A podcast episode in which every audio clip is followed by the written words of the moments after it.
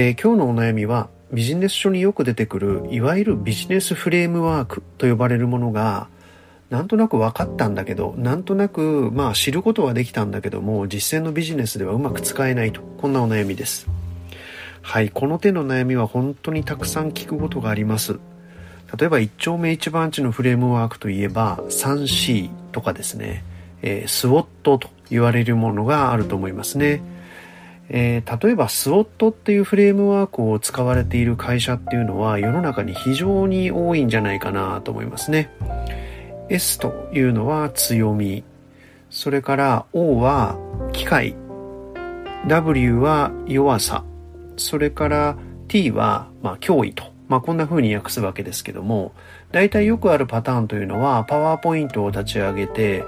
えー、SWOT と書いた4つの箱を作って、そこにまあなんとなく思いついた情報というものをどんどん書き込んでいく。それで腕組みして、うん、どうなるんだろうと悩むって、まあこんな感じだと思うんですよね。で、これ典型的なスウォットの罠みたいなものかなというふうには私は思ってるんですけども、えー、そもそも強みとか弱みというのは解釈の問題であり、強さとか弱さという事実なりファクトがあるわけでは決してないわけですよね。例えば昔こんな話を聞いたことがあります。えー、大きな、まあ、製造業のメーカーですけども、うちには博士号を持った研究員が100人単位でいるんです。で、これって強みなんでしょうか弱みなんでしょうかというとですね、これ状況なり競合環境なり、まあそういうものに依存するわけですよね。えー、例えばですね、これからその研究員の持たれている方の、まあ、特性とかスペシャリティみたいなものが、えー、マーケットでどんどんどんどん活躍できる。そこにものすごくマッチングがあるんですというような状況であれば、その博士号を持っている方がたくさんいらっしゃるということは強みになるかもしれない。強みと解釈できるかもしれない。まあ、こんな話です。一方で、多くの博士号のその特性みたいなものがですね、今後のマーケットとか、え顧客のニーズとかとは全然違う方向にあるみたいなことがもし存在していたらですね、その博士がたくさんいるということ自体は強みと解釈できるかどうかっていうのは、うーん、はてなはてなはてななのかもしれません。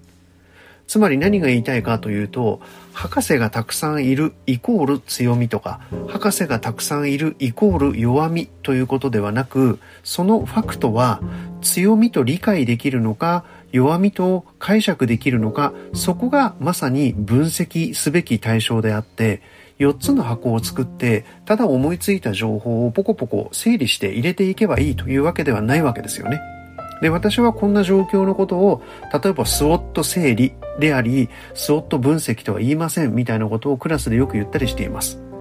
で、これは 3C 分析というようなものでも同じだと思います。3C、例えばカンパニー、自社について、コンペティター、競合について、カスタマー、えー、お客さんについてということの頭文字を3つ取って 3C と言ったりしますけども、多くの場合、今度は丸を3つ書いて、自分の会社に関する情報を何か思いつくままに入れてみる。競合に関する情報を思いつくままに入れてみる。お客さんに関する情報を思いつくままに入れてみる。そして腕組みをする。これまさに 3C 整理ですよねと。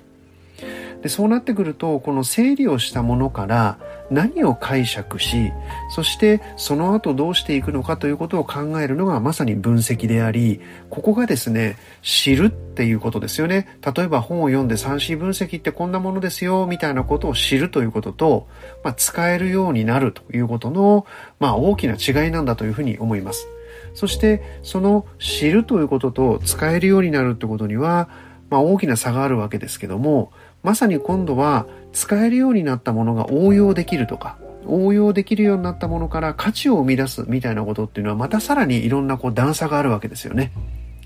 えー、学習というのはやはりプロセスがあるというふうに思います。知らないことを知るというのはとても大事。これはまず本を読んだりとか、まあ、動画学習ということで、えー、非常に適していると思いますが、えー、知ることができたならば、今度はちゃんと深く理解をしなければいけない。まあ、この辺までは本とかでもいけるかもしれないですよね。で、使えるようになる。使えるようになるというのは、使ってみて、アウトプットしてみて、誰かに見てもらって、批判を受けて、質問を受けて、まあ、そんな、いわゆるディスカッションだとか、プレゼンテーションだとか、まあ、そんなことが繰り返されることによって、使える状態にだんだんだんだんなっていく。